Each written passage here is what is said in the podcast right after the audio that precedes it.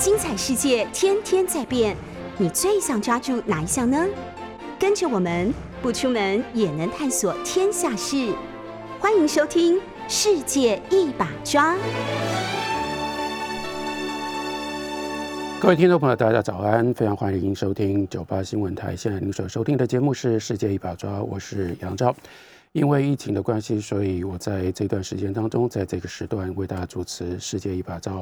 世界一把抓来跟大家聊一下我在疫情的过程当中所看到的一些事情。我还是要提醒大家，当然这是讨论时事。不过在讨论时事的时候，我是非常清楚的，有我自己的一个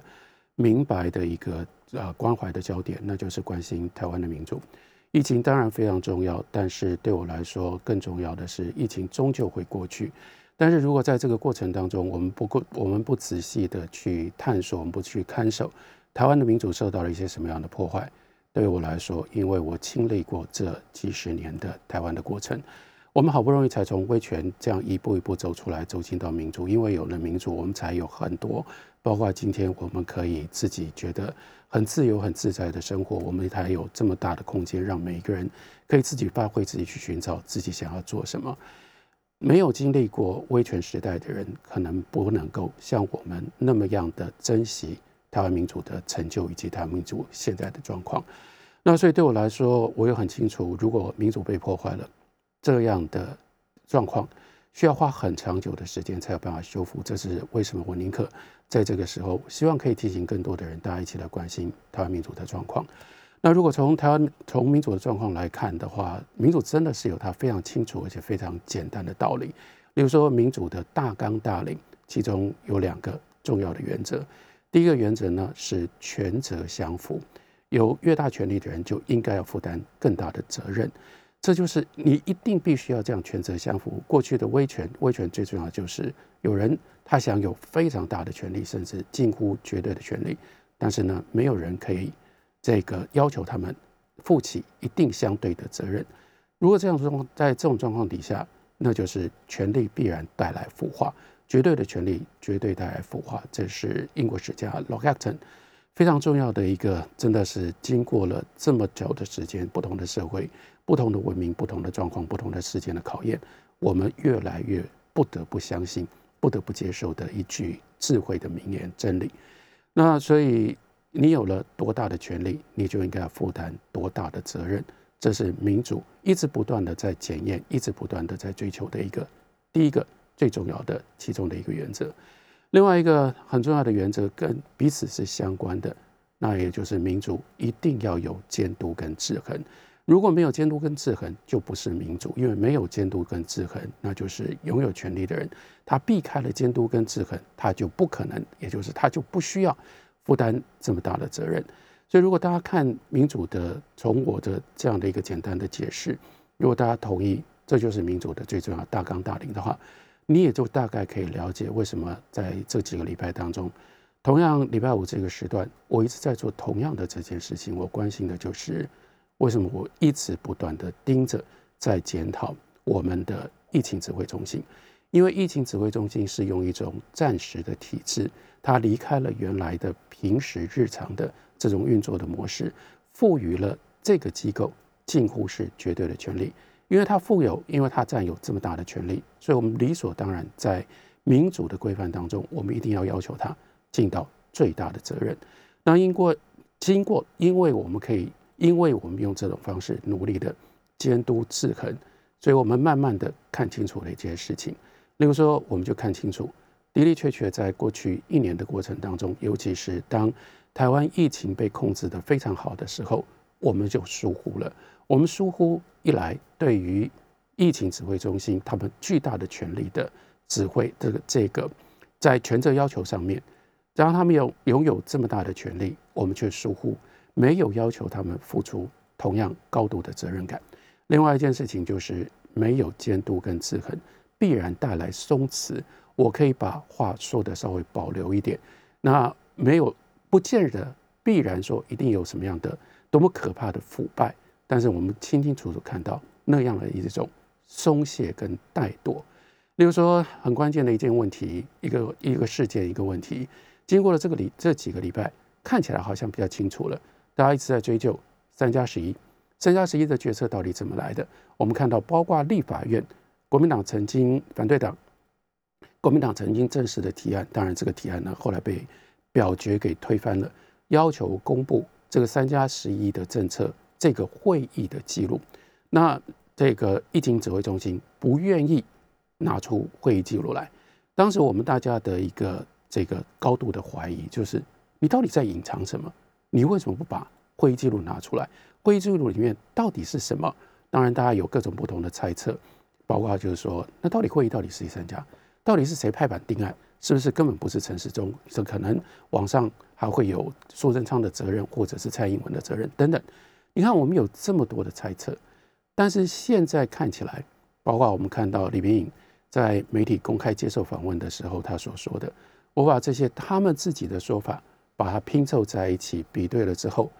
看起来或许有一个更接近，或者是看起来有一个他们这边他们自己所拿出来的事实呼之欲出。可是这个事实并没有比我们原来以为的，你们故意隐瞒不把会议资料交出来，能够让我们。更加安心，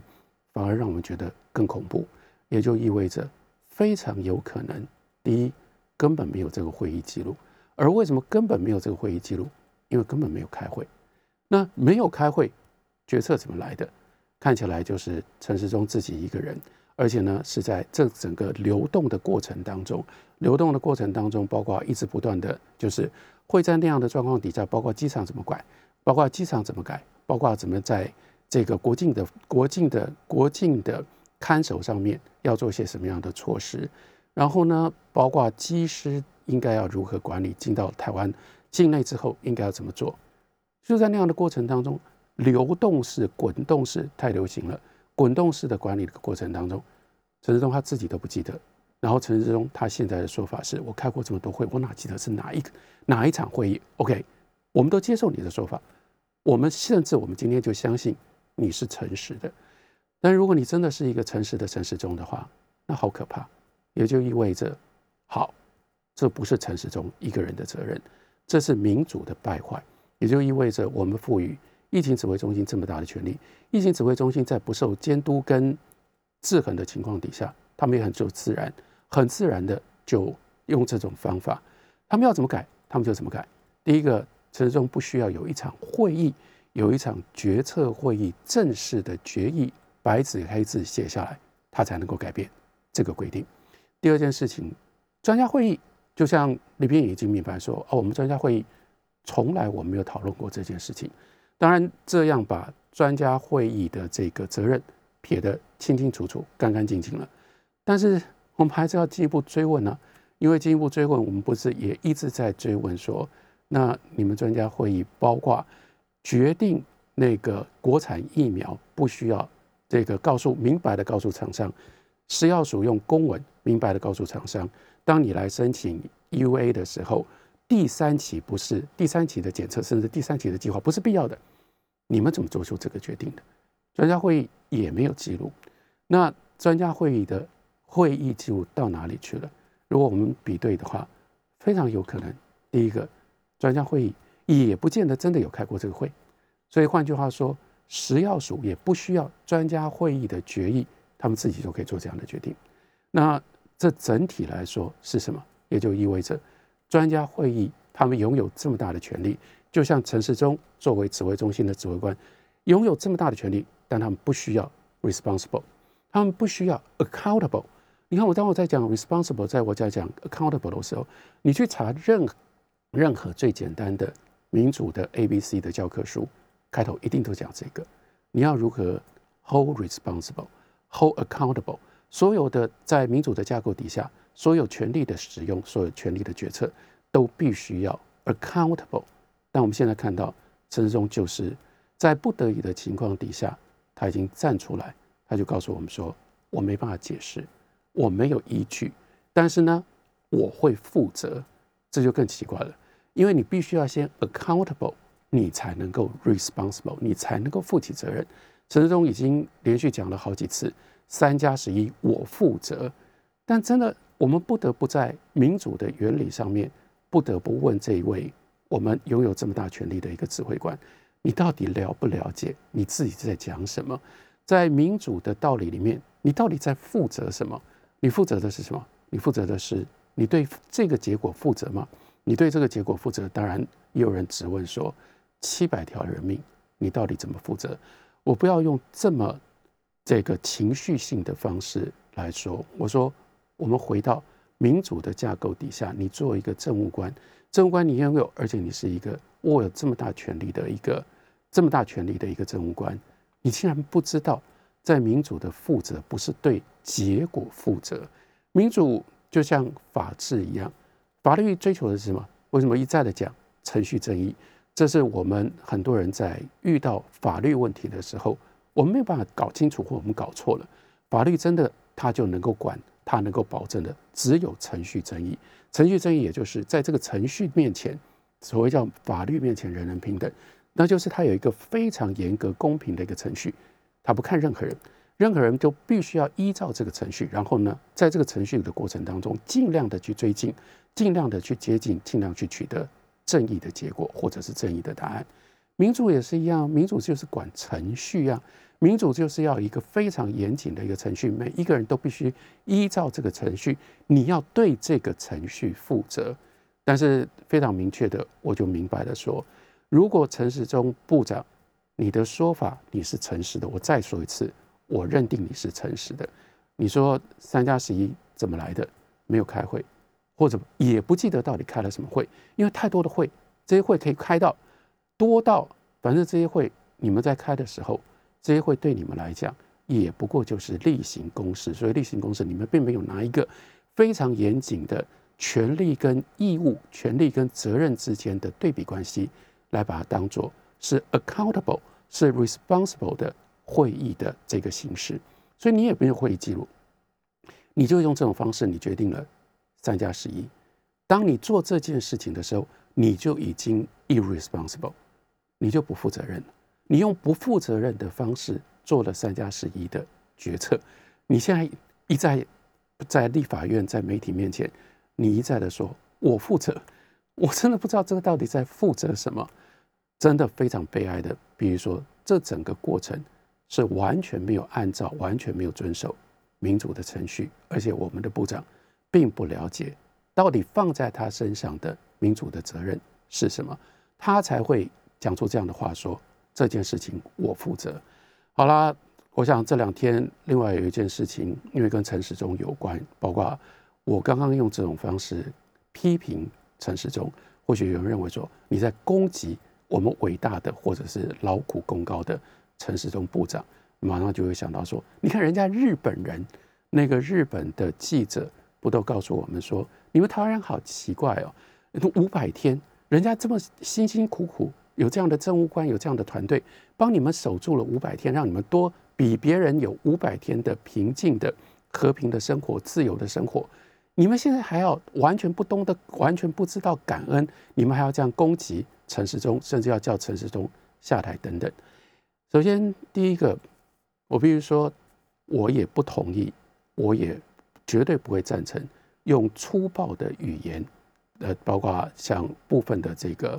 反对党的立法委员在立法院里面用那种方式，那那粗暴的语言从来都不是一个民主的机制当中。可以真正让人把事情做好，把事情做到。所有激动的、民粹的这种情绪性的语言，倒过来，它都只是让民主没有办法发挥它的作用。所以我绝对不赞成。但是换另外一个角度，我还是不得，我也还是不得不。第一个，我说，我还是希望外国人，尤其是当我们在定义外国人的时候，我有我自己非常严格的定义。民主牵涉到什么？民主牵涉到谁是这个体制、这个国家，它叫做民主。那这个 demo democracy，这个 demo 它就必然有它的范围。那谁是这个民主当中人民？人民做主，谁是人民？人民要搞得清楚。为什么一定要搞得清楚这个范围？那我当我在讲外国人的时候，我就包括很多。这不是从血统上面，这是从什么？是这样的一个民主的体制，当他。做了任何的决定，这个决定最后会影响到你我，是我们要承担它的后果。我非常非常反对第一个我非常反对，包括我自己也尽量，你可以去查，我尽量不做这件事情，我尽量不要在那里旁观，尤其是在那里看到别人、别人的国家、别人社会发生了什么样的事情，你不在那里，尤其是发生了什么样的事情，你不承担那样的后果，你却在那里说风凉话，然后呢，在那里批里批评评论，尤其是最可怕的就是，当人家社会有了动乱。当人家社会出现问题的时候，你在那里高兴的不得了，兴奋的不得了，说：“哎，你们应该怎么样？”在那里下指导棋，我非常非常反对这种做法，因为你不需要承担后果。我们是因为我们是这个国家的主人，我们是这个体制当中我们要参与做决定的人，我们参与做决定，我们也就有我们的责任。做的决定是好是坏，我们必须要承担。这倒过来，当然不只是说他，就是说。外国人或者是别人用这种方式评论，另外还有台湾自己本身也是一样啊。像今天这么多人，哎呀，看到一个日本的记者讲的这个话，我们就觉得这就是真理。然后倒过来说，你看，你看你们台湾人就是这样，我们台湾人就是这样。你看被人家这样笑，倒过来，包括有很多人也是啊。只要外国人、外国有人称赞台湾，我其实都很不同意，或者是我不是那么会被所谓的台湾之光。给迷惑，因为那是别人从他们的角度，而当别人从他们的角度，他们有他们自己的一些考量。例如说，最常发生的、最常见到的考量，你为什么会去称赞外国的这种现象或者是这种人物？因为你在对照你自己内部嘛。所以，像一个日本的记者，当他在讲这个话的时候，我们一定不能够疏忽他的对应对照是什么？他对应对照是他所看到的。日本的政府的做法，所以他拿台湾其实是在攻击，是在批评日本的政府，说日本政府在过去的一年当中，他们没有办法守住国境，他们做了很多很多从他的眼中看起来是错误的决策，因此你们没有办法像台湾这样，你用这种方式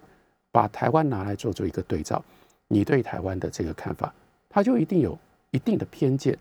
第一个，我没有觉得，因为日本记者说说这个话，我们就必须要。赶快检讨说，我们是不是对于我们的陈世忠部长太过于苛待？平心尽可能公平的来说，我再回来，我们必须要，因为我们活在这个社会里面，然后我们在这个社会跟这个社会，像我，我在这个社会里面，我就是作为这个社会就没有离开过这个社会。即使是我到美国留学，我一直在台湾写文章，我没有离开这个社会，我没有离开这个社会五十几年，我看到前前后后的所有的这些变化。我们是在这里面感受到所有的这一切结果的人。当我们用这种方式感受到这个结果的时候，那日本人、日本记者觉得，哎呀，那五百天之后，那五百天我们应该要记得，我们应该要感恩。但我要说的是，五百天之后呢？我们现在正在体会，或我们现在正在承担五百天之后所带来的可怕的结果。这个可怕的结果就是一切。通通都不透明，五百天是靠着这种不透明的民主的代价所换来的。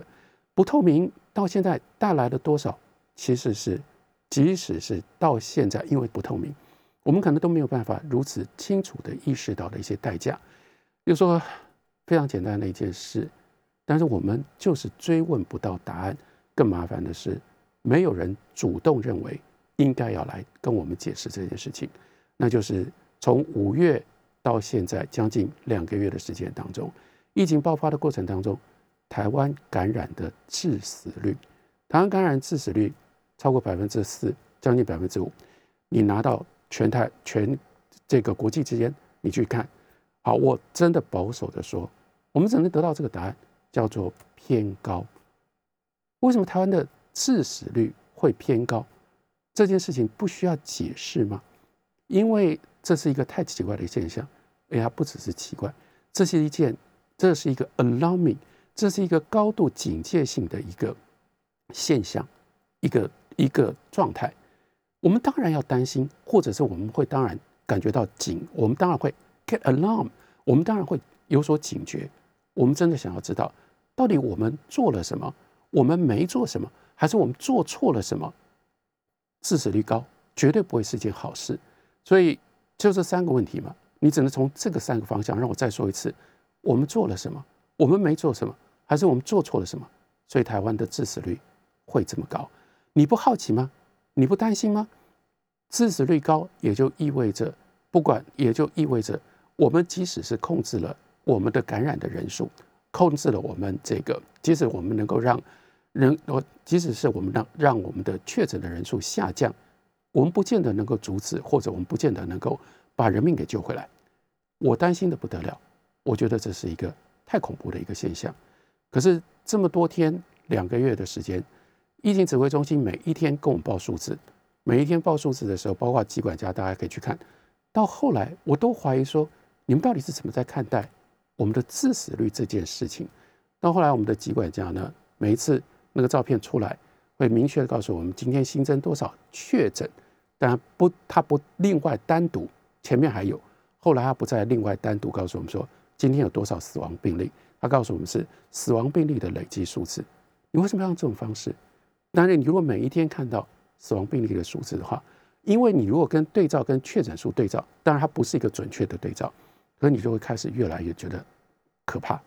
为什么台湾我们每天的死亡病例，相较于我们的确诊的病例会有这么多？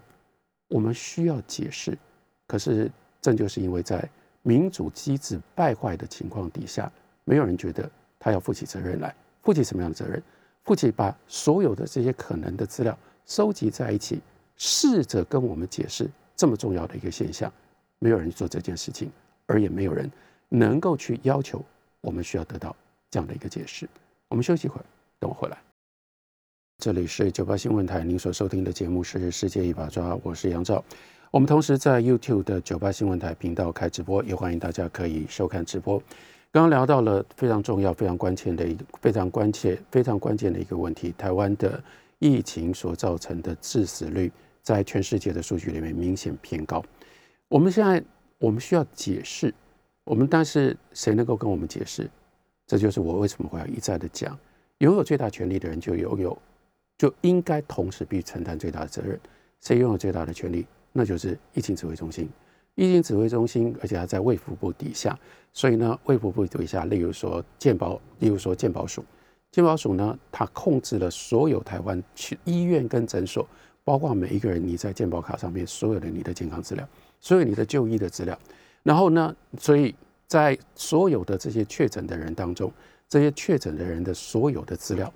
疫情中心随随便便、轻轻松松，他随时可以拥有。那当你拥有这么多的权，你有这么大的权利，你有这些资料的时候，我真的很怀疑说，已经过了这么久了，为什么疫情中心或者是疫情中心所属的卫福部所属的任何其他的任何一个单位，你们不能够负起责任，站出来，很诚意的告诉我们说，当然我们现在看到疫情在发展当中，我没有要求你给我们明确的答案，但是我们担心你们不能够体会到。这是人命关天，你们不能够体会到致死率这件事情对于你们怎么做疫情、怎么这进行疫情的策略这么样的关键，我们需要你解释给我们听。你们现在到底怎么看这件事？因为你们拥有所有的资料，拥有所有资料的人不愿意站出来提出跟我们解释，那就会产生什么样的结果？所以你就知道，疫情指挥中心在这件事情上，他们长这最近这段时间他们的做法明明白白。是 asking for 是明明白白是 asking for trouble，自己给自己找麻烦，因为他们的做法是是明白矛盾的。怎么样明白矛盾？一方面呢，一直告诉你说不要传假消息，甚至呢，刚开始的时候那么样强硬的寄出说你传假消息，我就罚你三百万。好了，我们知道，后来他们当然软化了嘛。我们到现在没看到因为谁或者因为媒体或是因为。传了什么样的假消这假消息，真的被疫情中心罚三百万的这种例子，为什么？因为当你疫情中心，你过去你已经长期以来，你已经太习惯用黑箱作业把所有东西都关着，自己高兴怎么做就怎么做。包括我们刚刚讲到了，连三加十一这样的一个，在当时他们一定觉得简简单单一点点办法上面的改变，为什么需要有一个会议？为什么需要有一个会议记录？当你自己所有这些东西。都不透明的时候，那你怎么防止别人？你不告诉别人，真相是什么，你甚至没有办法跟人家解释这些东西的来龙去脉。你如何阻止别人猜测，或者是你如何阻止别人试图要去理解？像是台湾疫情致死率的这件事情，就因为你们不出来讲，你们不告诉我们，所以接下来就有各式各样的不同的解释。你能够说这些解释，因为人民不需要知道这些解释吗？你能够说这些解释是不对的吗？我们看看这些尝试、这些努力。例如说，我会推荐大家，大家可以去看一下台大工位台大工位前院长张尚权，他最近这两天他在他的脸书上，他就提出了一个非常严谨的他的推测，他的推测。他的推测是按照因为的文章比较长，希望大家啊，如果大家你你关心有兴趣，你可以去找在脸书上面郑尚权的文章读。那我快速的，我不能代表他的立场，我不能说这就是他说的，但是我快速的给大家几个重点。在张扬权的文章里面呢，他用了几个重要的数字。这个重要的数字呢，第一个是跟日本还有其他主要的几个国家相比，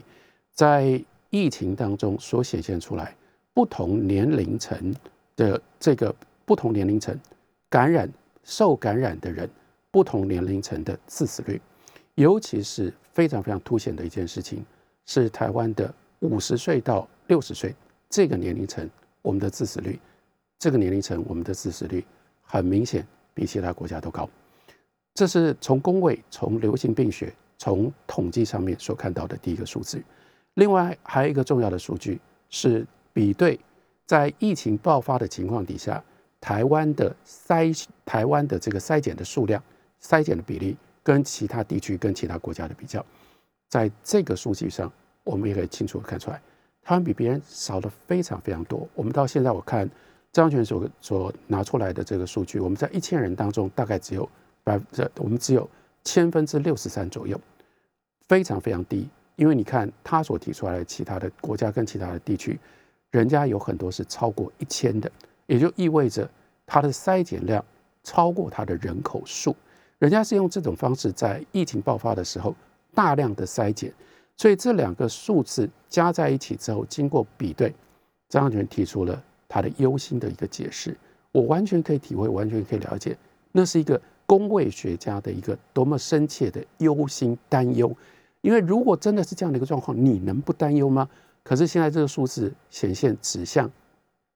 非常非常有可能，不是好，不要说非常非常有可能，我说其中的一个可能性，那就是因为台湾有很多染病但是轻症或者是没有症状的年轻人，他没有去筛检，或他不觉得他需要筛检，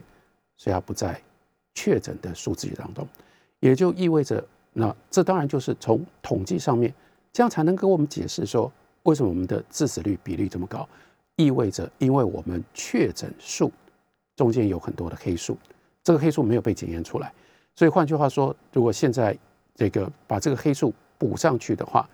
非常非常有可能，我们现在在我们的人口当中已经有过被感染的这个被感染的人数。说不定到了三万，说不定到了三万五千。那我们拿这个母数，拿这个分母，然后来除我们的死亡比例，然后来除来除我们的死亡病例，我们就会得到相对没有那么高的致死比率。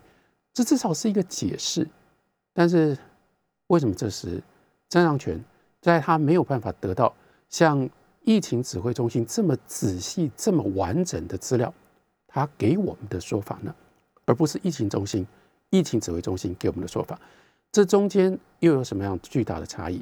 巨大的差异是张元得到了这样的一个结论，他什么事也不能做，他只能够写成脸书上的文章，只能透过他的老朋友杨照在节目上面帮他做这样的一番解说，邀请大家，希望大家，拜托大家去看。除此之外，我们什么也不能做。但是如果倒过来，这是疫情指挥中心，他们愿意，因为他们有这么大的权利。他们愿意尽到他们的责任，他们去做的，他们就有后续。如果你得到的是这样的一个结论的话，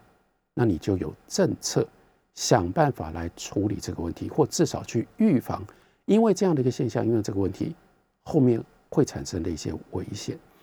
这是其中的一个说法而已。我再告诉大家，我再提供大家另外一个说法，对我来讲其实是更恐怖的一个说法，但我就不我就不指名道姓，因为这是来自一位医界非常有地位的一个朋友的说法。当然，中间他也不是疫情指挥中心，所以还没有那么多的完整的资料。可是他所看到的一件事情是，他所看到的他的这样的一个推断的来历。他的推断的来历，第一个呢是台湾过去在疫情爆发的过程当中，我们检测或者是我们去追踪 Delta 变种的这个过程。对，从他的角度，他认为台湾去检测 Delta 这个变种时间这个程序太慢，而且呢能力不够，这是他所提出来的。说他推论的第一个要点，他推论的第二个要点是。因为没有意识到 Delta，尤其是 Delta 变种在感染，在这个使得病人发病的跟英跟这个英国变种，也就是阿尔法变种中间的差别，所以就使得相当长的时间当中，甚至一直到现在，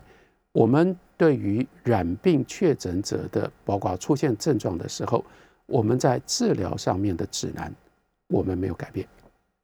没有因应可能有更多的 Delta 的。这个变种的感染者而有所阴影而有所处理。另外呢，它的第三个数据或它第三个资料，那就是台湾包括例如说采购单株抗体，我们的时间跟我们的数量都 too late and too little。所以把这三样东西并合在一起，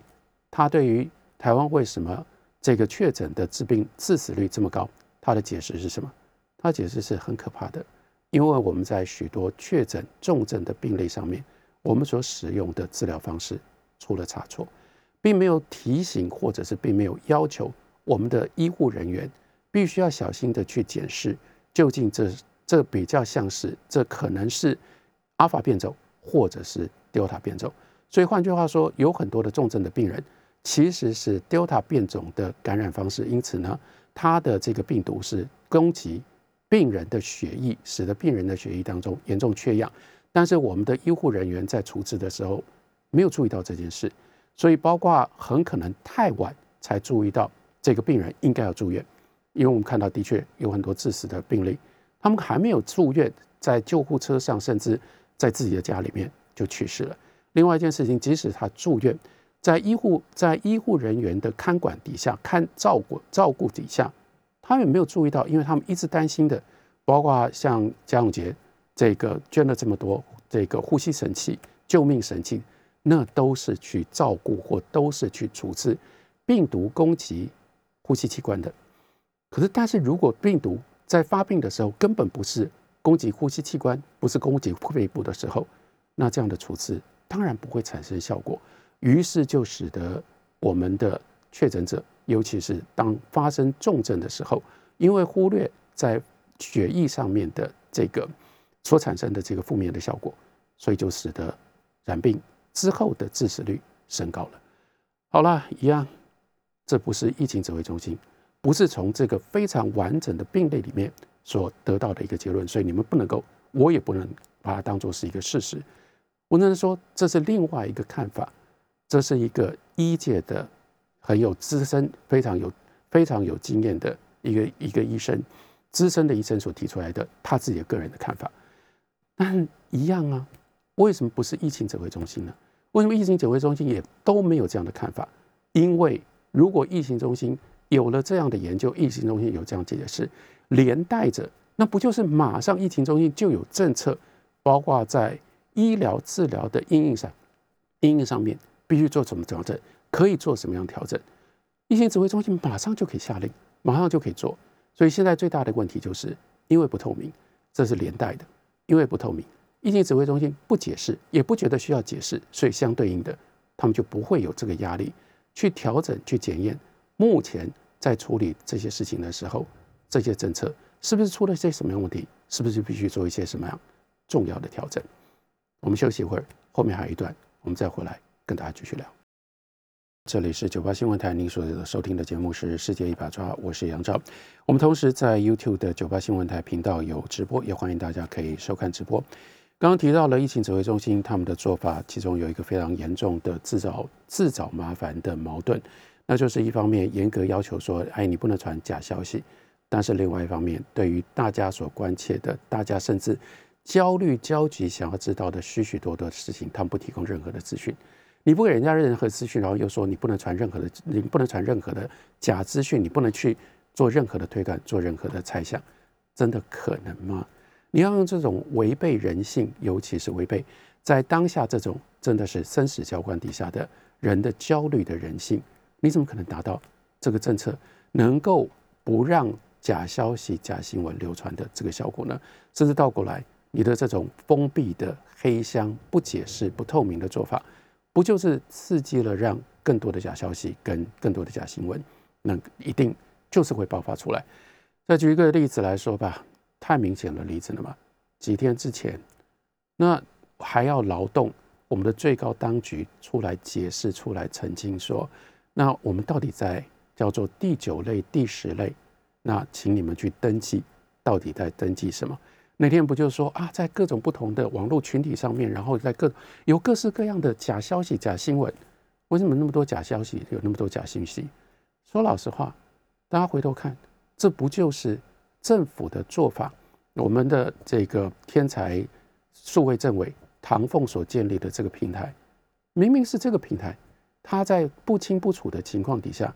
他几乎是必然刻意造成的混乱。我们说这个平台是什么？这个平台突然之间在没有特别的解释的情况底下，在这个疫情指挥中心的记会记者会记者会当中出现了唐凤。唐凤说设计了这样的一个平台，让第九类、第十类的，也就是现在打不到疫苗的这些人，可以去进行登记。OK，在决定。要让第九类、第十类的人开可以开始登记之前，台湾并没有多买到任何的疫苗。换句话说，依照我们现在所能够取得的疫苗，在这个第九类、第十类，明明就轮不到能够打疫苗，可是突然在这个时候，先第一个告诉你说你可以来登记，接下来呢又告诉你说登记分成几个程序，呃，登记分成几个几个阶段，可是这个几个阶段呢，在台湾。跟在金马棚外岛是不一样的。在台湾呢，你先登记的第一个阶段叫做调查意愿，在调查意愿登记了之后呢，接下来你会收到，如果有疫苗可以，而且而且而且还不是有疫苗确定可以让你打。如果有机会，我们要开始开放打疫苗的时候，会传简讯让你这个来来进行进一步来进行预约，然后再下来。你才一按照预约的时间去打疫苗，可是如果你是在金马棚的话，你开始登记，你就等于完成了预约。所以，我我我用这种方式，包括现在这样跟大家解释，可能都不是所有的人都能够弄清楚这到底是什么。所以我们看到那天的状况就是，很多人，包括我自己看的几个重要的时间点嘛，第一个小时从四点钟开始开放，到十一点之前。就已经有二十万人登记，到了这个，到了当天这个晚上，有将近八十万人登记。到截止登记的时候，有一百万人登记。这么多人去登记，可是到底有多少人弄清楚自己在登记什么？绝大部分人当他登记的时候，他以为的、他想象的是他在预约第九类。第一，他认为很多人奔走相告。为什么说在群组上面？有这么多的这个各种不同的假消息，各种不同的说法，因为大家都急嘛，大家急着，而且这个急呢是已经累积了很久的时间。第九类、第十类，第九类是慢性病跟重大疾病患者，第十类我们可以说从五十岁到这个六十四岁，这个是台湾的社会的中壮中间分子，他们都急啊，因为过去在这么长的时间当中，也就看到。在政府施打疫苗的顺序当中，他们一直被压在后面，而且在中间又发生了第二类、第七类，尤其是第七类一直不断的扩张，就所以实质上第九类、第十类一直不断的被往排往后排除的这样的一个状态，他们当然急啊，他们急的时候，现在给他们的一个希望，希望说啊，你们现在可以来打疫苗，所以他们当时收到的讯息，绝大多数说我们有机会可以打疫苗，我们现在赶快去预约，所以呢，一定要赶快预约，预约的就可以打疫苗。所以不只是你看大家这么热心，不只是自己要赶快去预预约，接下来赶快把这个平台的连接传给所有可以预约你所认识所有的人，甚至呢还担心有一些人没有收到讯息，就要赶快问他说你的身份证。你的身份证字号是什么？赶快拿你的健保卡，看你的健保卡在左下角，你的健保健保卡的这个号码是多少？我要赶快帮你帮你登记。那急成这样，急成这样，所以就一直都没搞清楚，一直都没搞清楚是，如果你住在台湾，你只是去登记，告诉政府说我属于第九类，我属于第十类，我想要打疫苗，这不是一件很奇怪的事情吗？为什么我需要先去告诉政府？我想要打疫苗，你为什么需要先用这种方式？而且在这个时间，当疫苗没有任何，我们没有没有取得任何多多出来的疫苗，没有让第九类、第十类的人，事实上在可以打疫苗的这个状况底下，他可以增加机会的情况，你突然来跟他调查说，你到底想不想打？到底想不想要打疫苗？所以我说，第一个，它会产生的结果。我真的不敢相信，我真的不敢想象，说当时疫情指挥中心跟我们所有相关的这些官员、这些公务员，你没有预期到说这么多人一定会很焦虑的赶快去登记，而且他们会认为他们是去登记预约疫苗，你会造成很大的混乱。你怎么可能没预见到这件事情？第二个呢，的的确确就造成了这个结果。让我再说一次，这个结果是一方面，大家在焦虑当中。会很容易就错读这个讯息，认为这个讯息是开放让第九类、第十类预约预约试打疫苗。第二，它产生了很多的混乱。到后来，即使是混乱当中，恐怕还是有很多人以为自己呢，因此就有比较好的机会，可以比较早，虽然是第九类、第十类，可以比较早的，可以比较早打到疫苗。这不就不是事实？好啦，我把这些东西也一样啊。我们把这几个因素把它放在一起，我们不得不得到这样的一个合理的推论。这合理的推论就是：哎，我们的政府在各种不同的方面，例如说明明用这种不透明、黑箱的方式在在作业，可是呢，他们又很在意，而且他们很擅长于操弄民意。他们大概也看到，我比如说，我们还是必须持续的用这种方式去监督政府，至少。让政府知道有这样的民怨，有这样的民意，或许他们也就知道了这样的民意，知道这种民怨，而且也就知道，其实这是他们错误的疫苗施打的政策所造成。第九类、第十类的人，这个时候是台湾最深的民怨所在之处。那所以就用这种方式虚晃一招，虚晃一招呢，很真的很方便，真的很便宜，请我们的这个天才政委。出面，然后设计了这个平台，让这个平台看起来非常方便、非常好用。然后呢，刻意的混淆，因为金马棚是真的可以第九类、第十类可以开始这个登记、预约、预约、预约试打疫苗，所以呢就刻意的混淆，混淆呢就让在台湾的这些第九类、第十类，光是有这样的一个平台，光是让这个平台让你可以去登记，就给你产生了一剂希望，觉得说。啊！政府终于有感到感受到我，我终于不是疫苗弃儿了，我可以打到疫苗了。于是呢，你原来对这整件事情的这种集体的民怨，就得到了一个出口，就得到了发泄。政府疫情指挥中心，它的压力就少了很多。我必须说，你从宣传的角度来看，我真的必须要佩服这个做法，真的太厉害了，因为它太有效果了。但是换另外一个角度来看，我还是不得不悲哀的、悲伤的问大家：我们作为公民，我们真的希望我们有一个这么擅长于操弄我们情感的政府？这个政府最大的本事，就是当遇到任何的问题的时候，他就找到了一个我们都想不到的了不起的宣传的方式、宣传的管道，然后呢，把大家这个把大家耍得团团转。你真的觉得这样的政府的本事？是我们在民主的架构底下，我们所希望的一种政府应该要提供给我们的服务，还有这样的政府应该要尽到的责任吗？所以从这样的一个角度来看，我又不得不在每一次的节目当中，我都是同样，我希望大家有一个公民的醒觉。为什么必须要公民觉醒、公民醒觉？因为我们现在我们有太多原来应该可以依赖的，包括反对党，我们没办法依赖反对党；包括媒体，我们没办法依赖媒体；我们也没有办法依赖一个更完整的监督的系统去监督疫情指挥中心。所以，我们现在只剩下什么？我们现在只剩下公民发声。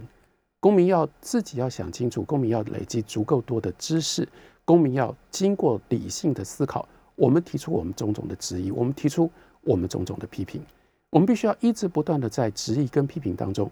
逼着这个政府，当他可以没有立法院的监督，当他可以不顾，或者是当他可以用那种方式鄙视、避逆反对党，当他这个时候也不需要面面对媒体，他还要听得到公民的声音，他必须要知道，我们作为一个公民，我们也没有打算，我们也没有那么容易就。把疫情指挥中心要给我们什么，政府要给我们什么，我们都照单全收。只有用这种方法，我们才能够维持台湾的民主，不要在这样的情况底下严重的落后。今天节目非常谢感谢大家的收听，我们为大家进行到这里，下礼拜同一时间我们再会。